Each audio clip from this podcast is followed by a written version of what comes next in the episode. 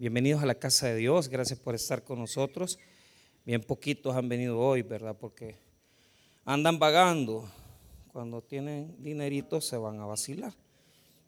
Pero bueno, así es la cosa. ¿Qué vamos a hacer? Los viernes es viernes de adoración. Muy bien, vamos a ir al Evangelio de Mateo en donde estamos. Eh, estamos estudiando unos textos importantes de la palabra de Dios. Eh, Mateo 5 y vamos a continuar nuestra enseñanza que hemos tomado. Yo se lo dije la semana pasada que vamos a, pasar un par de semanas en este principio, ¿verdad? Tan importante. Eh, cuando lo tenga, hágame el favor de ponerse de pie.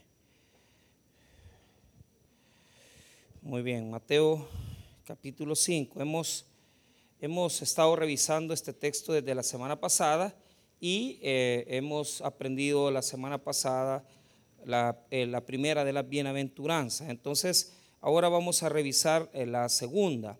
quiero que lea conmigo el versículo número 4, Mateo 5, verso 4. La palabra del Señor dice así. Bienaventurados los que lloran, porque ellos recibirán consolación. Otra vez si quiere, bienaventurados los que lloran, porque ellos recibirán consolación. Muy bien, oremos. Padre, te damos gracias, bendito Señor, por tu misericordia. Hemos sido, Señor, testigos de tus maravillas, de tus misericordias en nuestra vida. Y en esta noche queremos orar por nuestras necesidades, porque sabemos que eres un Dios que responde a cada una de nuestras peticiones. También estamos seguros, bendito Dios, que estás trabajando, obrando en nuestras vidas. Así que te suplicamos, por favor, que puedas hablarnos en esta noche, bendecirnos con tu palabra. En el nombre de Jesús. Amén y amén. Pueden tomar asiento. Muy bien. La semana pasada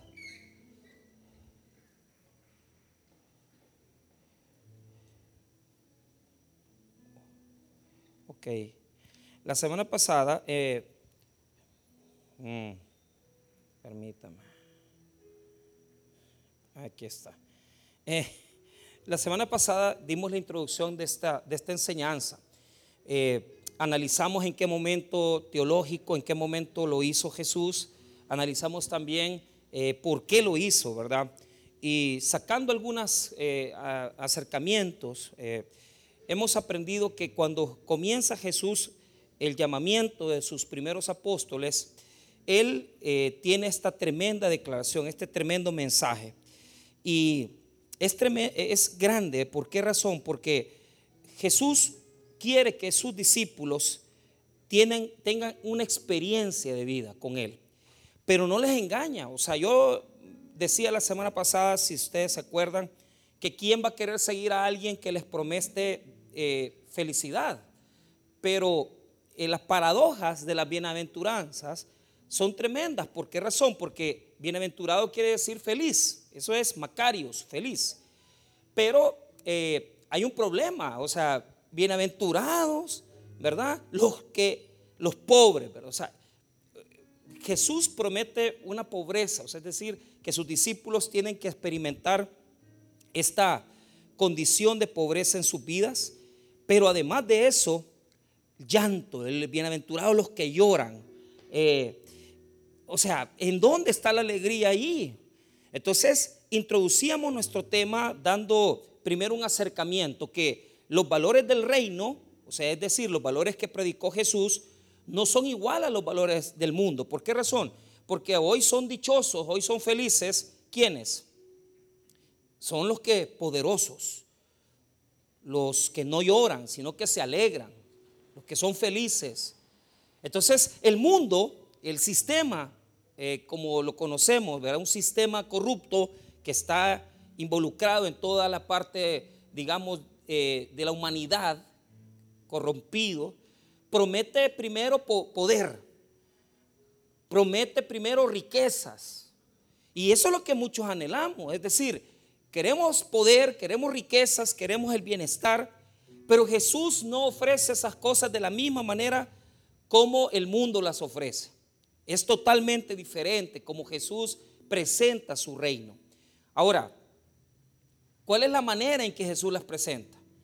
La palabra Macarios, ¿verdad? Se ocupaba para distinguir la isla de Chipre, porque era un lugar donde había felicidad, alegría, donde habían frutas, donde había una vegetación increíble que no había en ninguna otra parte. Entonces desde ahí, en griego, ya usted tiene una mente, una, mente, dice, ah, la felicidad, la dicha. Eh, eh, si mi vida, Cristo, contraposición, en el verso 3, bienaventurados los pobres en espíritu, porque de ellos es el reino de los cielos. O sea, ahí hay un problema. ¿Por qué? Porque no es así de fácil que vamos a ser felices. No es que así de fácil que vamos a, estar en Chipre y ahí vamos a ser felices. No, no, no. Jesús ofrece otro tipo de valor. Entonces, la semana pasada vimos qué significa ser pobres. Y se acuerdan que hablamos de esa condición de despojamiento. ¿Por qué razón? Porque Anahuín en hebreo y estaban estas palabras penés, ¿verdad? En, griego, que es la misma palabra, pobreza, ¿verdad? Pobreza que no tiene ni el jornal. O sea, de eso está hablando aquí, de alguien pobre que se, que se arrodilla y se dobla para pedir. Entonces, la pobreza de la que está hablando el versículo 3 es una pobreza espiritual. ¿Por qué razón? Porque dice, bienaventurados los pobres en espíritus, es interior, una condición interior. Abrís, abrís hoy. Entonces, es interior, no es algo que tenga que ver con, con dinero, pero es bien difícil que una persona que tenga plata llegue a la pobreza espiritual. Es bien difícil porque ya lo vamos a revisar ahora, ¿verdad? Entonces, esa pobreza, ¿qué quiere decir? Aceptar ante Dios que yo soy una persona desposeída, pobre, que tengo que depender de Él, una humildad, sencillez del corazón, una humildad sensible a Dios, donde yo me humillo ante Él y, reconozco que Él es rico y yo soy una persona que dependo totalmente y, que deberíamos de hacer esa acción de corazón, que, que en nuestro corazón deberíamos de ser como pobres que no tienen nada y que viven pidiendo y dependiendo de Dios totalmente. A esa pobreza se está refiriendo el versículo 3, ¿verdad? Es una pobreza espiritual, es una condición de despojamiento. Yo no tengo nada bueno en mí. ¿Y quién es ese pobre? Mire bien quién es ese pobre. Es el que ha logrado ver, ponga atención, es el que ha logrado ver su miseria ante Dios. Es decir, que Dios es santo, pobreza que está hablando el verso 3. Es una miseria interior, es una miseria humilde, en donde el, creyente depende de Dios en todo, que Él no tiene nada. Yo no tengo nada bueno, yo no tengo ninguna justicia, toda la justicia la tiene Dios. Pero hay un punto aquí. La actitud de humildad debe de estar en nuestra vida siempre. O sea, no es una cosa que, que ah, eh, yo, me, yo vine a los pies de Cristo, reconocí que Él es mi Salvador, sí, pero toda tu vida como creyente, es lo que Jesús espera de sus discípulos. Porque por eso lo pone en el capítulo 5, porque está diciéndole a los discípulos, señores, el que me quiera seguir va a ser dichoso porque va a ser pobre. El que me quiera seguir va a tener que llorar. Y eso es lo que vamos a ver ahora.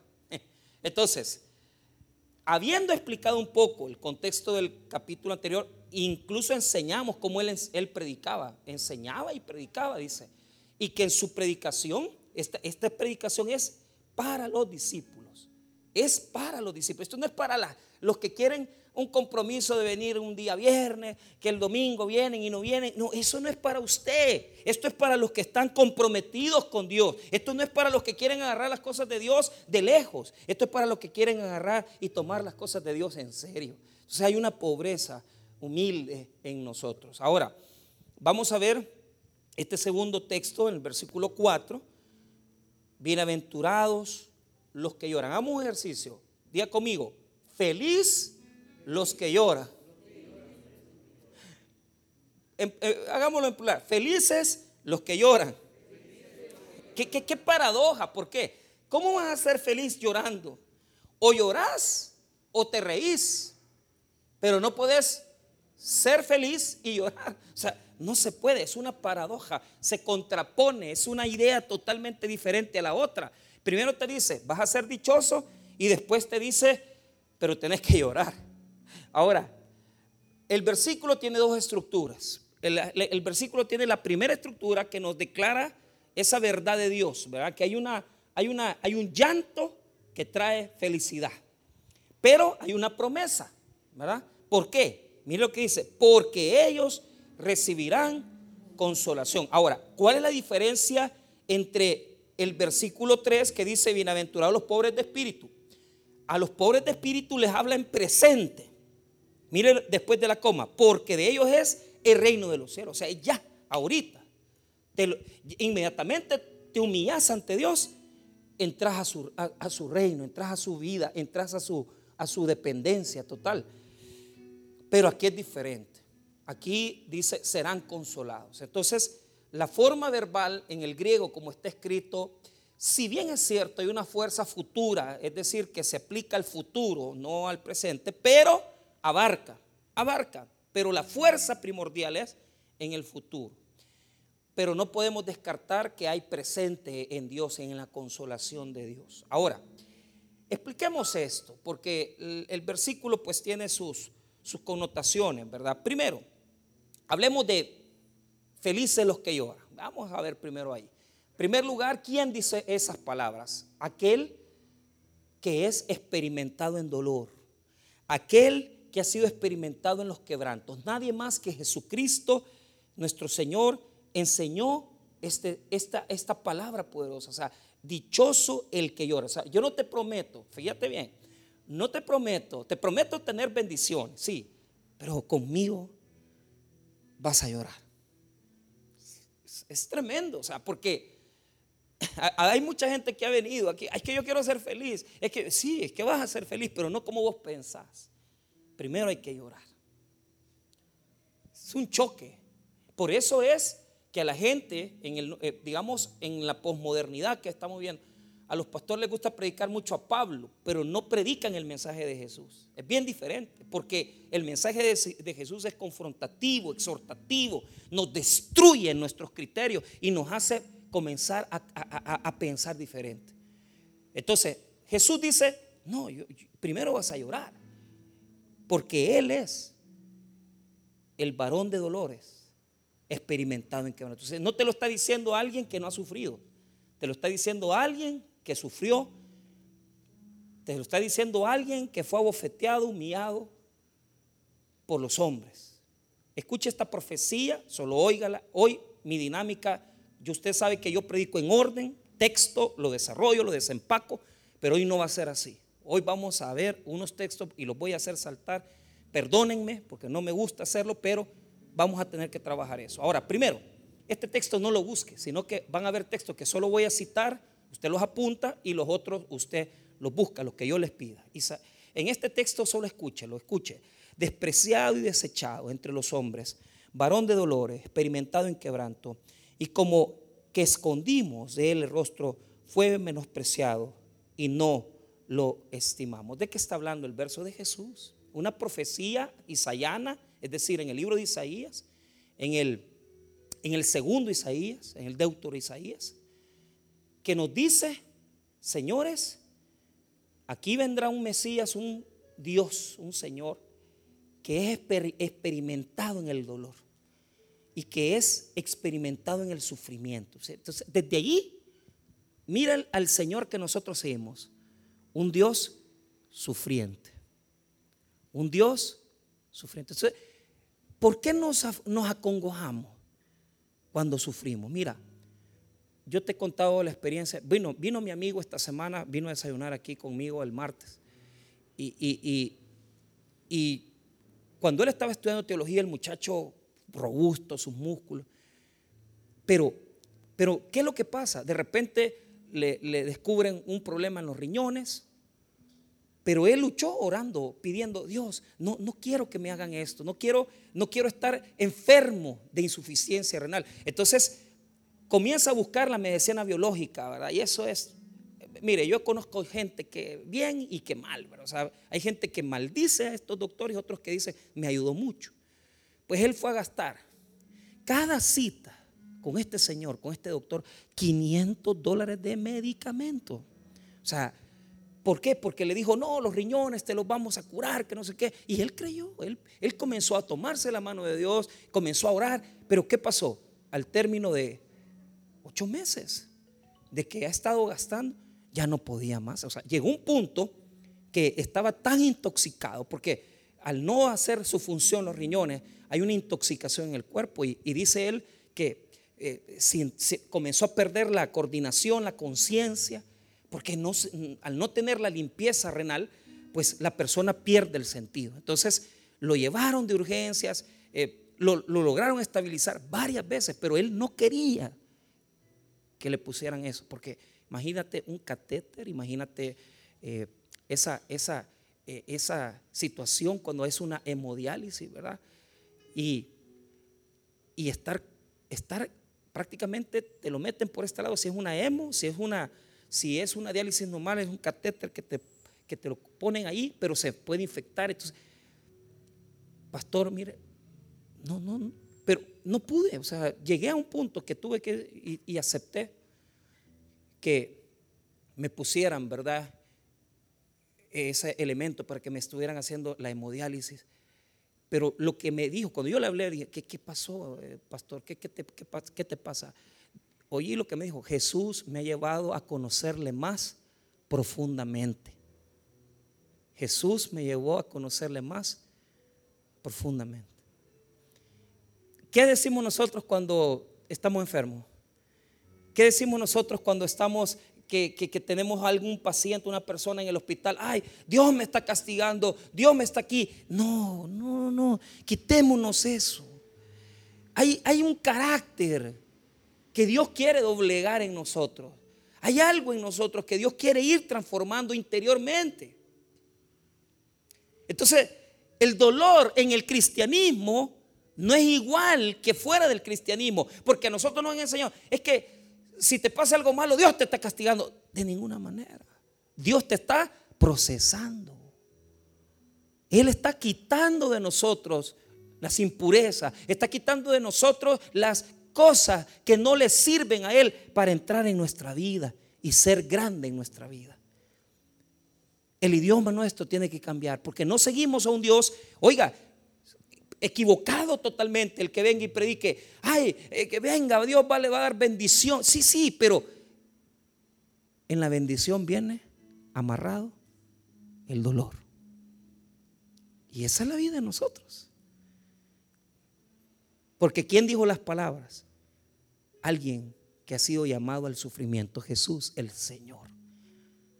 Entonces no, no, no rechacemos el dolor, porque el día de ayer fui a visitar a unos hermanos y, la esposa le habló a mi esposa. yo, soy un poco así, yo no tengo contacto en Facebook, yo, no sé ni qué es eso, pero mira hermana Cintia, fíjese que fulano está decaído, está deprimido y que no sé qué. Tú tuvimos que ir a hablar. Pero ¿cuál es el punto? ¿Qué es lo que sentía? Que no quería ya ir a la iglesia, que estaba como dolido. ¿Quién no va a estar dolido? Eso es algo normal. Que al principio en tu corazón, en el primer instante que te dan la noticia del cáncer y todo, hasta, hasta yo mismo, hermano, yo, yo estoy 100% seguro que yo mismo me acobardaría. Y yo mismo diría, porque ya me ha pasado. ¿ah? Me ha pasado que yo, ¿y por qué? Pues si yo te sirvo, yo voy aquí, yo te, los que ganan alma, sí, pero vos no, no metas eso. Dios tiene un proceso. Dios tiene un proceso que seguir contigo. Más a los que ya han estado al borde de la muerte, porque han estado en un hospital y han estado conectados a máquinas o intervenido. Ya saben que es ese camino, pero no lo odien, no, no quieran quitar eso del cristianismo. No lo podés quitar del cristianismo. Nos resentimos con Dios. Nos duele que nos estén tratando mal porque sentimos que no nos está tratando justamente y lloramos. Ahora, este llanto no es eso. Sí es sufrimiento, sí es dolor, pero ¿a qué se refiere? Porque la primera pregunta con la que nosotros tenemos que atacar el texto bíblico para nosotros entenderlo es en qué está escrito en griego, qué, qué dice el griego aquí. Vuelvo a repetir, se divide en dos etapas, una es la parte declarativa que es bienaventurados los que lloran y la otra parte la promesa, recibirán consolación. Ok, dividámoslo, veamos primero llorar. Para llorar hay muchas palabras en griego, clayó, dacrío, docruo. Te lo explico rápido llorar con lamento gritando es clayó. Es un, un lamento fuerte. Fuerte, porque es un lamento exterior, pero el problema es que en griego clayó tiene dos formas de escribirse. Puede ser un llanto de hipócrita incluso, porque los fariseos lloraban hipócritamente en el Evangelio de Juan capítulo 6 que clayó. O sea, los fariseos lloraban porque estaban a la par de María y Marta, pero lloraban porque se, auto, se autoponían a llorar porque esa era la religión. Entonces, cuando alguien moría, se contrataba a las plañideras y se traía a los fariseos. Las plañideras lloraban a las fuerzas porque para eso les pagaban. Y los fariseos lloraban porque tenían que hacer ¿verdad? Una, una digamos, terapia para ponerse a llorar. ¿verdad? Clayó. Pero ¿cuál es el problema de Clayó? Clayó es fuerte, es externo, sí, pero no se sabe lo que hay adentro. No se sabe lo que hay adentro. Clayó es algo exterior. Dacrío o dacru en griego es llanto lamentativo de una lágrima. Es decir, un, un cuando usted ve caricaturas y dice, y, lo, y lo lee, sniff, sniff, dice, o sea, porque y, se le derrama la lágrima y así como lloran las hermanas, cuando están peleando con el esposo y, las hiere, les ofende, pero también es externo, es externo. Da crío, da crudo, una lágrima. Pero lo que está escrito ahí no es clayón ni da crudo, sino que es panteos, o sea, panteos. Y pantenos o panteos. Es, dependiendo de la conjugación, es un llanto funerario. Pero ¿cuál es la diferencia? Que es profundo el dolor, es un dolor hiriente en el hombre, en la persona, porque se le ha ido a una persona que ama, porque se ha ido a esa persona que, que, amamos y nos sentimos dolidos, nos sentimos tristes, pantenos, es, es un dolor interior que se expresa en el exterior, pero ojo con esto, pon atención es más que todo un, enfoque interno de las emociones. Es decir, alguien que llora con un dolor profundo, trágico y triste. Eso es, pantenos. O sea, eso es la palabra que está ahí. Y allí comenzamos a ver algo porque comenzamos a ver algo que no es fácil de interpretar. ¿Por qué? Porque, y entonces es, es, llorar cuando se muere una persona, es llorar cuando alguien se, se, muere. No, no es.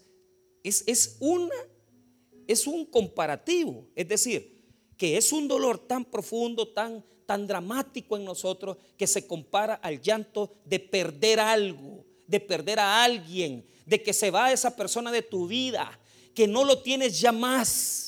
Eh, eh, hermanos, es duro cuando perdemos un ser querido, un hijo, un esposo, porque es una separación, es un abandono de la persona, es pantenos, es algo, un dolor profundo de saber que no vas a ver a esa persona más, que ya no le vas a poder decir nada. Y ojo, la primera, el primer énfasis que tiene una persona cuando pierde a alguien es negación, es decir, ah, ¿y, y qué pasó? ¿Y por qué murió? ¿Y o sea, no aceptan, es, es decir, no movamos las cosas que queden ahí porque no podemos olvidarlo, olvidarla. es negación, pero la otra parte es la ira. Y la ira es, ¿por qué no le dije esto? ¿Por qué no le dije perdón? ¿Por qué no lo abracé? ¿Por qué no lo besé? Ahí estaba un, señor dando una, una, declaración y me encantó porque pues, estaba, estaba quebrantado. Que dice que el papá nunca, jamás le dio un beso ni él lo besó, ni el papá lo besó a él. Entonces, le avisaron las hermanas, mira, papá está muriendo y él agarró su carro y se fue al hospital y logró entrar, pero cuando ya llegó, vio, vio la cama, ya, ya lo habían desconectado porque ya había muerto. Se fue, se fue, dijeron las hermanas, se fue papá. Pero dice que él, con aquella onda que nunca había podido, agarró, hermano, el, el rostro del, papá y le dio un beso aquí. Nunca lo hicimos, eso se separó de nosotros. O sea, lo besó hasta que se murió. Nunca lo besó vivo. Esa es, esa es la palabra, esa es la expresión. Esa es la expresión del texto, un dolor profundo. Ahora, acerquémonos más a eso. ¿Por qué será ese dolor? La primera aproximación teológica, constructivamente hablando del texto bíblico, tiene que ser muy importante para nosotros. ¿Por qué? Porque es la primera relación que vamos a tener con este llanto. Entonces, primero, veamos, veamos de dónde viene, de dónde surge. Surge del versículo 3. Lea conmigo el 3. Bienaventurados los pobres en espíritu, porque de ellos es el reino de los cielos. Esa es la primera aproximación. ¿Por qué? Y mire, mire, punto y seguido. Punto y, bien, eh, aparte, bienaventurados los que lloran. ¿Qué quiere decir, pastor? Ponga atención. La pobreza espiritual y el llanto siempre van juntos. Siempre van unidos. Es decir, la persona que ha experimentado su miseria, que ya vio a Dios en su santidad y que se, vio a sí mismo y dijo, yo soy un adúltero, yo soy un fornicario, yo soy un ladrón, soy un mentiroso. Entonces, esa persona que ya vio hacia sí y no se cree nada, porque sabe que ante la santidad de Dios no se puede creer bueno, entonces esa persona cuando ha visto su quebranto, se echa a llorar. Se pone a llorar, no se pone a reír. Se pone a llorar. Ahora, ¿cómo lo tenemos que explicar? Para poder explicar este texto, lo primero que tenemos que hacer es buscar Lucas 6, que es la misma relación de las bienaventuranzas, y por ahí vamos a irle dando explicación, porque yo sé que ahorita no tienes claras las ideas, pero veamos ahí Lucas 6, y vamos a ver el versículo 20 y 21. E, este es un sentido más, más aclaratorio.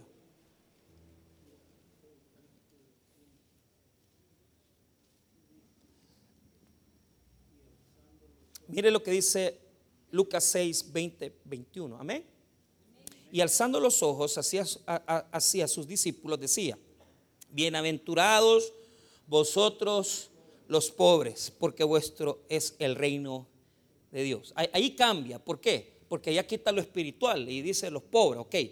Pero mira bien, 21, bienaventurados los que ahora tenéis hambre, porque seréis saciados. Bienaventurados los que ahora lloráis, porque reiréis. Hay una configuración mental, relacional, psicológica. ¿Por qué? Se lo explico. Ponga atención. Lucas no, no está hablando así 100% de lo que Mateo está hablando, pero las tiene bastante relación espiritual. ¿Por qué? Primero, el que es pobre tiene hambre. Y el que tiene hambre, si no tiene que comer, llora. Ahora note, mire lo que dice. El 20 dice, pobres. El 21 dice hambre y llorar. Tiene las tres palabras unidas. Es decir, la pobreza, el hambre y el llanto van juntos siempre. Van unidos. El pobre no tiene que comer, tiene hambre. Y como tiene hambre y no puede darle de comer a sus hijos, no puede darle de comer a nadie, llora. Ahora, esa es una relación importante. ¿Por qué? Porque ahora te vas a dar cuenta y, son aproximaciones teológicas, porque no es que estoy profundizando, sino que solo estoy haciendo relación para explicar lo que es el llanto. Entonces,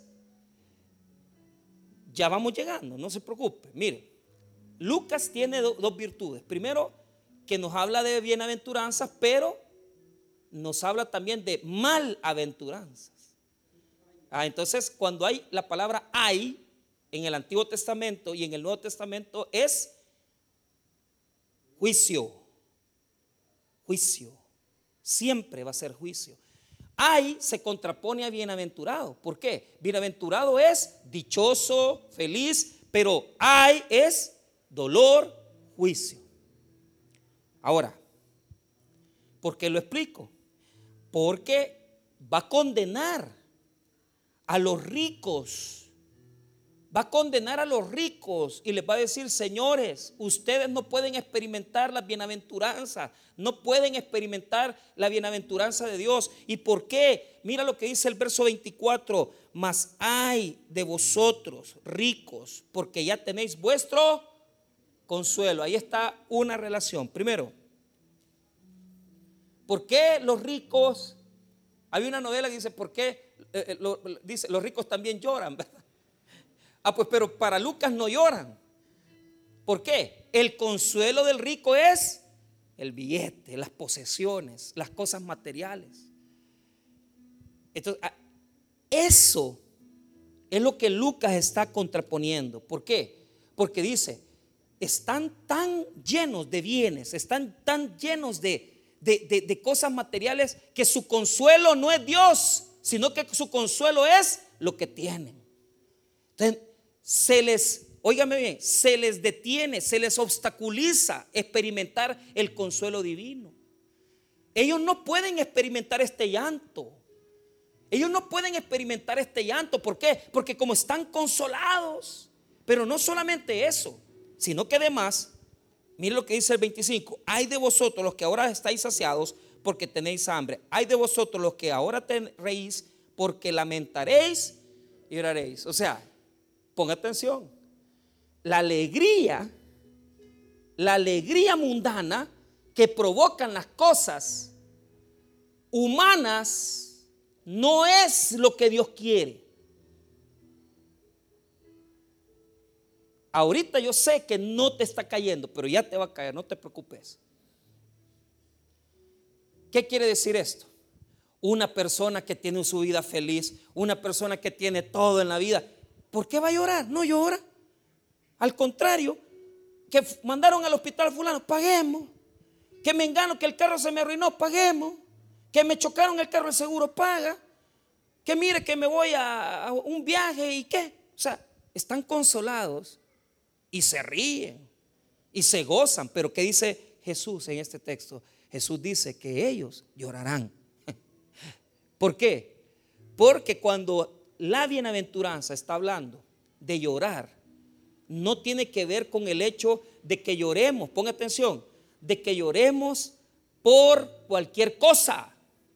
No estás estableciendo que lloremos porque hay personas que lloran aquí porque no tienen el carro, bueno, están llorando porque eh, en la casa tal vez por cualquier razón han tenido un problema ahí. No, no, no, no, no es eso. El llanto es otra cosa. El panteos, pantenos, como está escrito, no tiene que ver con el hecho de que usted, hermano, ay, es que el, niño llora. Sí, el niño a llorar, que chille, pues, pero eso no va a ser consolado. Que llore la señora, porque de repente está padeciendo con una infidelidad con el marido, que llore. Que llore. ¿quiénes son los que van a recibir consolación? ¿Quiénes son estos que recibirán consolación? Tienen una gran bendición. Porque lo que está hablando Lucas es un impedimento. El que tiene, el que eso, eso es una cosa mundana, está alegre, feliz. ¿Qué va a querer llorar? ¿Qué va a querer sufrir si lo tiene todo? si tiene lo que quiere. Entonces, el llanto al que se está refiriendo este texto es totalmente distinto. Es un llanto, y lo voy a explicar con las características necesarias. Cuando Jesús dio su discurso y dio su declaración en la sinagoga de Nazaret, él habló, abrió un libro, porque Jesús lo tenía en la cabeza este texto, pone atención. Y el texto que él tenía en su cabeza era Isaías 61, 1 y 2, no se preocupe. Eso es lo que Jesús ya sabía, él tenía ese en la cabeza, porque ese era el ministerio de Jesús. ¿Y cuál es el ministerio de Jesús? El ministerio de Jesús es, oíme bien, consolar. El ministerio de Jesús es consolar. ¿A quiénes? Allá atrás, si usted va al capítulo 4, solo pase una página. Ahí está. Lucas 4, versículo 18. El Espíritu del Señor está sobre mí por cuanto me ha ungido para dar buenas nuevas a los pobres. Ahí está, pobre, primero. Igual que las bienaventuranzas. Buenas nuevas a los pobres. Pero mire, me ha enviado a sanar a los quebrantados de corazón. Mire, me ha enviado a sanar a los quebrantados de corazón. ¿Quiénes son esos quebrantados? Los que están llorando. ¿Por qué? Por su pecado por los pecados. Jesús ha venido a consolar a los que lloran por sus faltas, por sus pecados.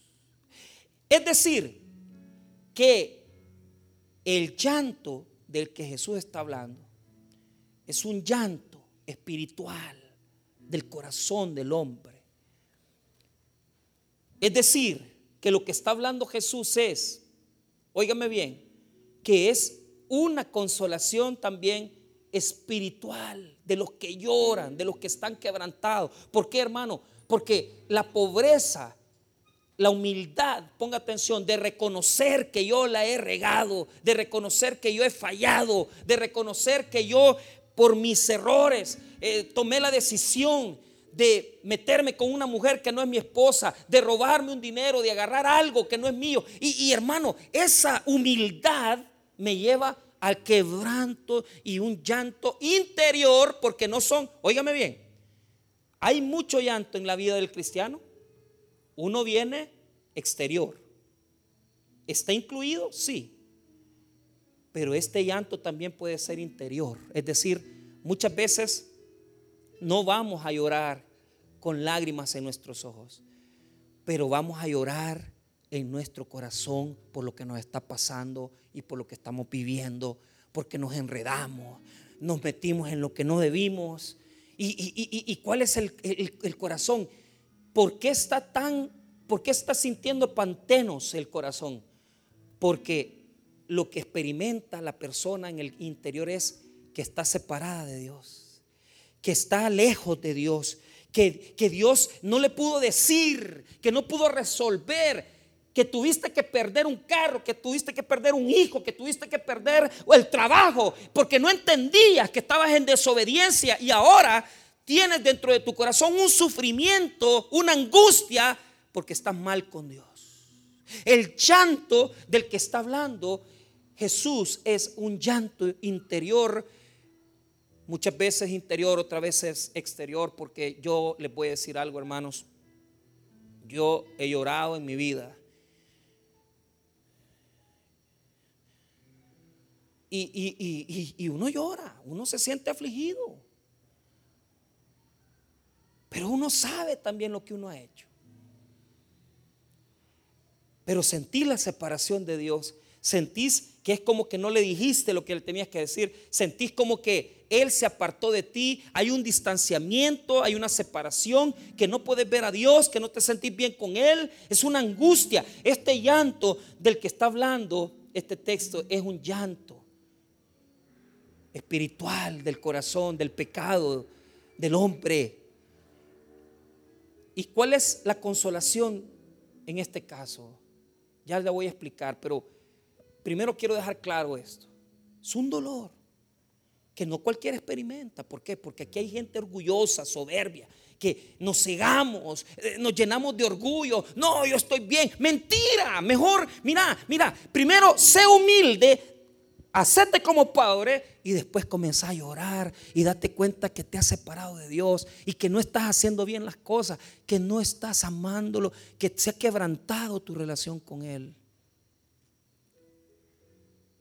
Esta condición del hombre se parece mucho a, a los sufrimientos que experimentaron. Por ejemplo, ¿qué me pueden decir del, del joven que le dijo a su padre, padre, dame la herencia?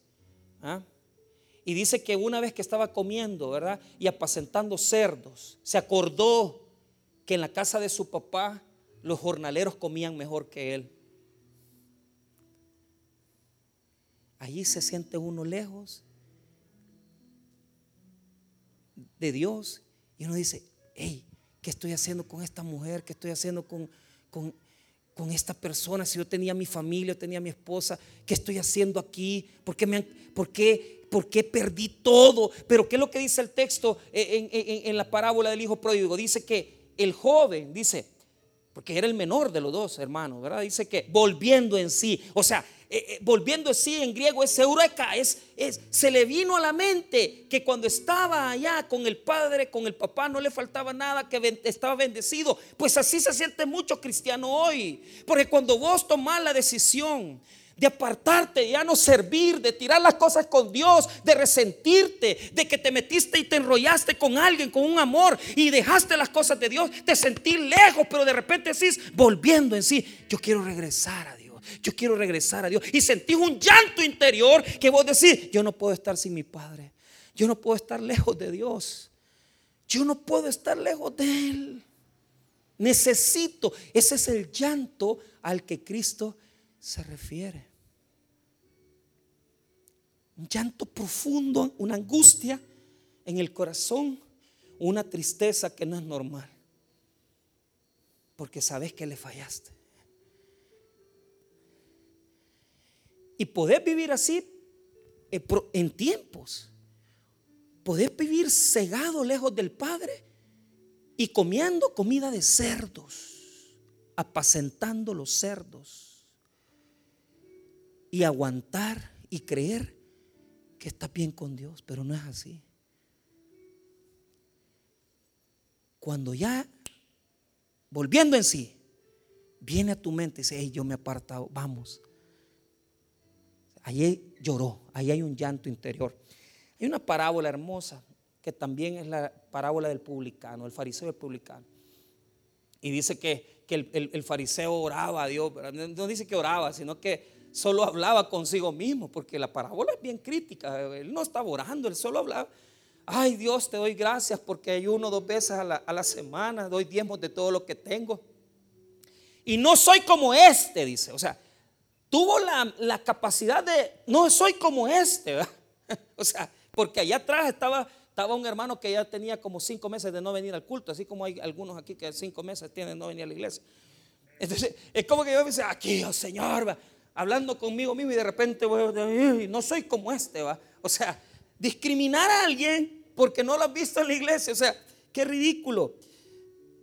Pero dice que el publicano, estando lejos, no quería ni aún alzar los ojos al cielo, sino que se golpeaba el pecho diciendo, Dios, sé propicio a mi pecador. O sea, ni tan siquiera levantaba los ojos al cielo y se golpeaba el pecho y decía, sé propicio a mi pecador. Entonces la pregunta de la parábola es, ¿quién de los dos fue justificado? Hermano, el publicano que era un gran picarazo, el publicano que era un gran malo, ese regresó justificado. ¿Por qué? Porque por dentro se sentía mal, se sentía sucio, se sentía lleno de pecado. Y, se sentía lejos. Por eso es que no alzaba el rostro, porque tenía pena, tenía vergüenza. Toda aquella persona que ha venido aquí, porque en las últimas tres semanas ha, estado de goma o se metió eh, tal vez a una cerveza y, se metió con una mujer, pero ha venido hasta humillado y no quieres ver a nadie, no quieres ver el rostro, pero te sentás ahí ahí, ahí está un llanto interior de una persona que quiere volver a Cristo. Estás llorando por dentro. Estás llorando en tu corazón. Estás llorando dentro de ti. Y eso es poderoso. ¿Por qué? Porque quiere decir que te puedes acercar a Dios. Quiere decir que puedes acercarte a Cristo.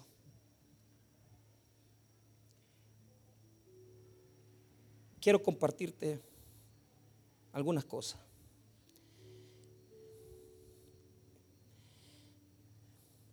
Nosotros no vemos la podredumbre y podemos estar podridos hasta lo más profundo. La Biblia revela y compara, pone atención, la Biblia va a comparar el pecado con la lepra en el Antiguo Testamento. Entonces, cada vez que la Biblia en el Antiguo Testamento hable de leprosos y hable de lepra y de llagas y de heridas, vos sabés que está hablando de pecado. Vaya. Hay personas que están viviendo en pecado y están viviendo así. Y vos no lo ves. Porque tal vez para vos pecado es tomar, fumar, drogarte, ver pornografía. No. Hay personas que están viendo, ah, viviendo en pecado. ¿Por qué? Porque odian a su hermano, porque detestan a una persona, porque no le ayudan ni a su propia familia. Porque son tan odiosos y tan pedantes que son traicioneros. Y ni cuenta te has dado, porque sos tan religioso y sos tan hipócrita que crees que la santidad es venir, ay, yo no tomo, yo no fumo, yo no fumo, yo no, tengo amantes, sí, pero tenés un corazón tan malo que hablas mal de la gente y la, y la dañás y la herís.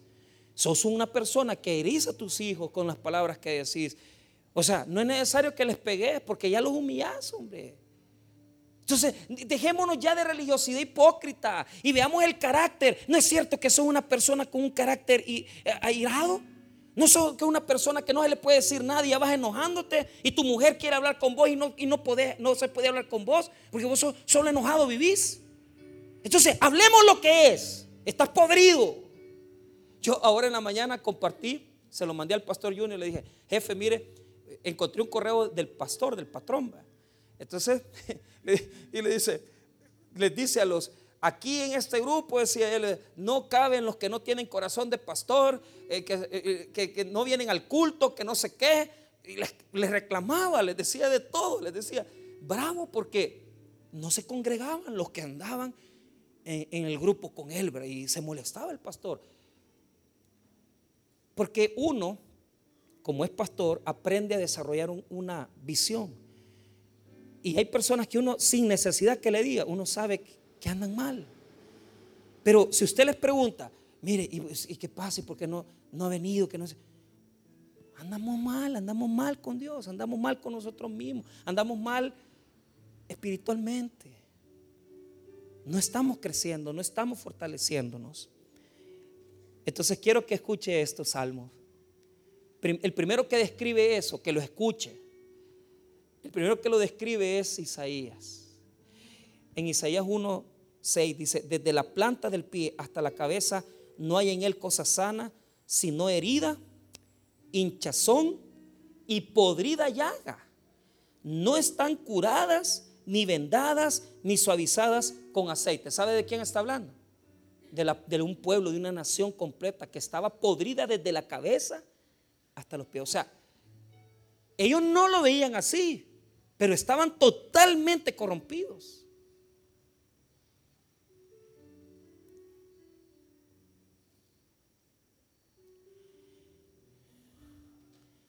Salmo 38, versos 5 al 7. No lo busque, escúchelo. Yeden y supuran mis llagas a causa de mi locura. Pero ¿qué quiero que note? Yeden y supuran mi llagas. O sea, que la llaga, pone atención, no solamente está hecha, sino que está podrida, está llena de pus.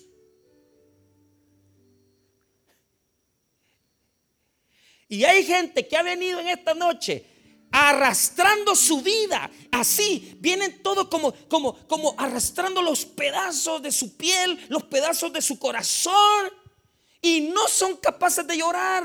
Mira cómo estás, mira cómo estás viviendo, mira que no tenés ni para pagar el alquiler. Y vos te preguntás, ¿por qué? Te voy a decir una cosa, porque no te duele vivir con una mujer que no es tuya, porque no te duele vivir metido en la pornografía. El día que te pongas a llorar y veas tu cuerpo y digas, estoy podrido, entonces vas a reconocer que te has separado de Dios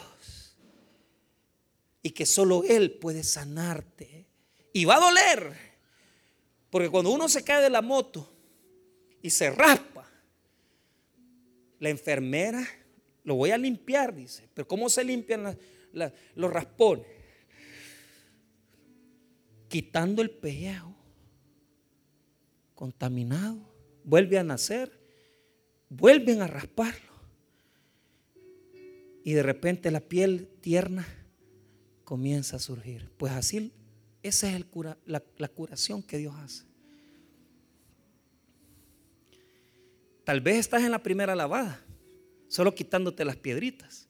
Se lo digo yo que he tenido varios accidentes de moto. Tal vez otros ya están en la segunda curación. Ya se los vendaron y, la enfermera va a venir. mire, pero ya me salió, ya me salió cascaroncito. Es que ya lo tengo que quitar. Y, yo no, pues así cuesta que se le quite a usted la infidelidad. Pues así cuesta que se le quite a usted esas cosas de hablar de la gente pues así cuesta que nosotros rectifiquemos nuestros corazones para que aprendamos a amar a nuestros hijos. Hombre, si hay, hermano, en nosotros, si hay en nosotros, hermano, algún tipo de callosidad, si hay algún tipo de dureza, que Dios quite esa dureza, que me raspe, que me lo quite, pero que me deje una piel tierna y que yo sepa que Dios está cambiando mi corazón, porque yo no quiero ser un leproso orgulloso que no llora por sus pecados. Yo quiero llorar por mi pecado, yo quiero sentir cuando estoy alejado de Dios, porque es la única manera de saber que no me voy a perder nunca. Yo quiero experimentar y si es necesario que Dios trate conmigo, que trate. ¿Dónde está el consuelo de Dios? La consolación en el Antiguo Testamento no tiene que ver. Vení, Saúlito, te voy, te voy a sobar la consolación antiguo testamentaria es, primero, te curo las heridas, te limpio.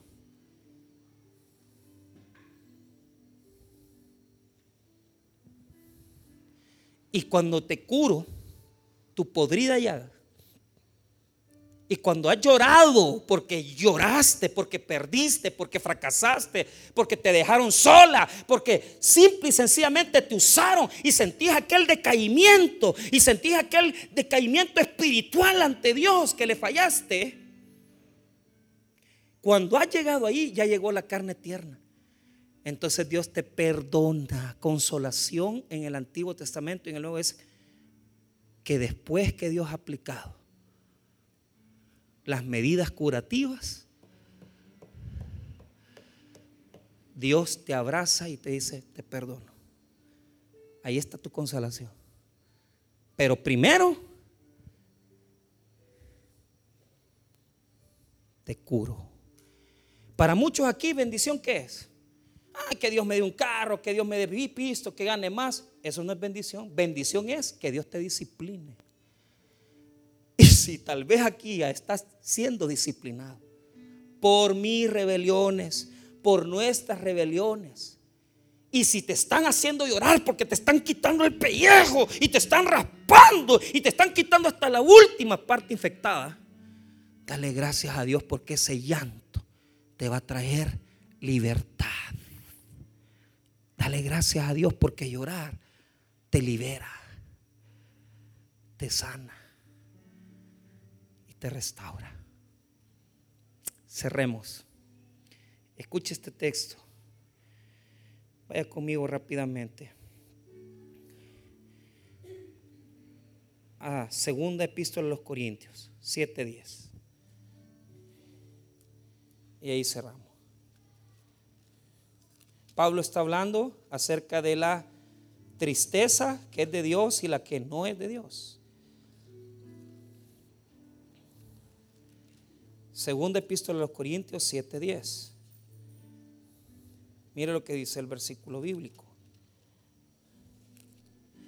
Porque la tristeza que es de según Dios produce arrepentimiento para salvación. De que no hay que arrepentirse. Pero la tristeza del mundo produce muerte. ¿Cuál es la tristeza del mundo? Es aprender a vivir con la llaga podrida sin sentir nada. ¿Por qué? Le dije esto a mi esposo, le dije esto a esta persona.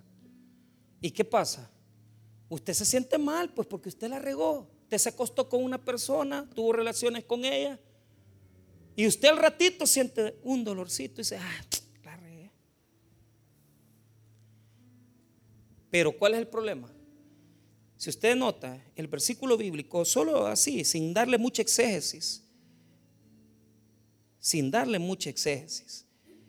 Dice, pero la tristeza del mundo produce muerte. La tristeza solamente es una parte emocional, psicológica. Entonces la persona tiene miedo por lo que ha hecho, tiene dolor por lo que ha hecho, pero es un dolor corto, pequeño, a lo que nosotros le llamamos remordimiento. Y hay mucha gente que aprende a vivir con remordimiento de robarse el dinero, de robarse la mujer del prójimo. Y aprendemos a dominar el remordimiento y el pesar y la angustia. Pero eso no es lo de Dios.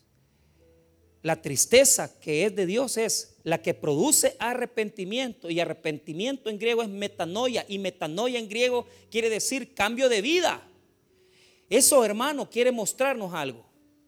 Que cuando yo he venido y he ofendido a Dios, y yo siento el carga porque he ofendido a Dios y he ofendido a mi prójimo, entonces yo me humillo, me pongo a llorar por mi pecado, reconozco que he fallado, veo mi llaga, veo mi podrida llaga. Y le digo a Dios, cúrame, sáname. Y ahí es donde viene el arrepentimiento para salvación. Hay dos tipos de arrepentimiento. El arrepentimiento para salvación, que es el que experimentamos cuando éramos inconversos y nos dimos cuenta que estábamos viviendo lejos de Dios. Y entonces le entregamos nuestra vida a Cristo y nosotros venimos a los pies de Jesús y nos arrepentimos para salvación. Pero hay un segundo tipo de arrepentimiento o de grado de arrepentimiento al que le llamamos arrepentimiento para relación con Dios. ¿Y sabe qué, hermano? El arrepentimiento que está hablando Pablo aquí deberíamos de tenerlo todos los días nosotros. Porque si sabemos que en algo le hemos fallado a Dios, porque si sabemos que en algo hemos ofendido, tenemos que pedir perdón todos los días ante Dios y cambiar la actitud equivocada en que estamos viviendo. No se conforme con haber tenido solo una experiencia de arrepentimiento salvífico. Todos los días nosotros fallamos, todos los días nosotros ofendemos, todos los días nosotros hacemos algo incorrecto, pero tenemos que reconocer cuando estamos separados o distanciados con Dios y que por cualquier razón no hemos hecho bien las cosas ante los ojos del Señor. Hermanos míos, si en esta noche usted está experimentando un proceso, si usted está experimentando un proceso en su vida y tal vez Dios está sanando, tal vez está en la fase 1, solo quitando la suciedad. O tal vez ya te pusieron la venda y te han llevado a que, a que te vuelvan a raspar otra vez. O tal vez ya estás en la parte donde ya la piel comienza a salir nueva. Yo no sé, pero te voy a decir algo. La lepra no la tenemos en la piel. La lepra la tenemos en el corazón, que ya no siente, que ya no experimenta dolor. Y si tu corazón necesita en esta noche llorar, ante los ojos de Jesús, llora y serás consolado. Aunque el versículo está conjugado en una acción pasiva, sabemos que el autor de la consolación es Dios. Y Él nos consuela de nuestros pecados, porque si le hemos fallado, Él nos recibe. Pero también, cuando estemos en la eternidad, Él va a enjugar todas las lágrimas, todo nuestro sufrimiento será restaurado. Y Dios va a quitar todo nuestro dolor y no volveremos a sufrir cuando estemos con Él en su presencia. Hermanos, bienaventurados los que lloran. Siéntase feliz si usted llora. Porque si llora es porque siente que le ha fallado a Dios. Vamos a orar, hermanos.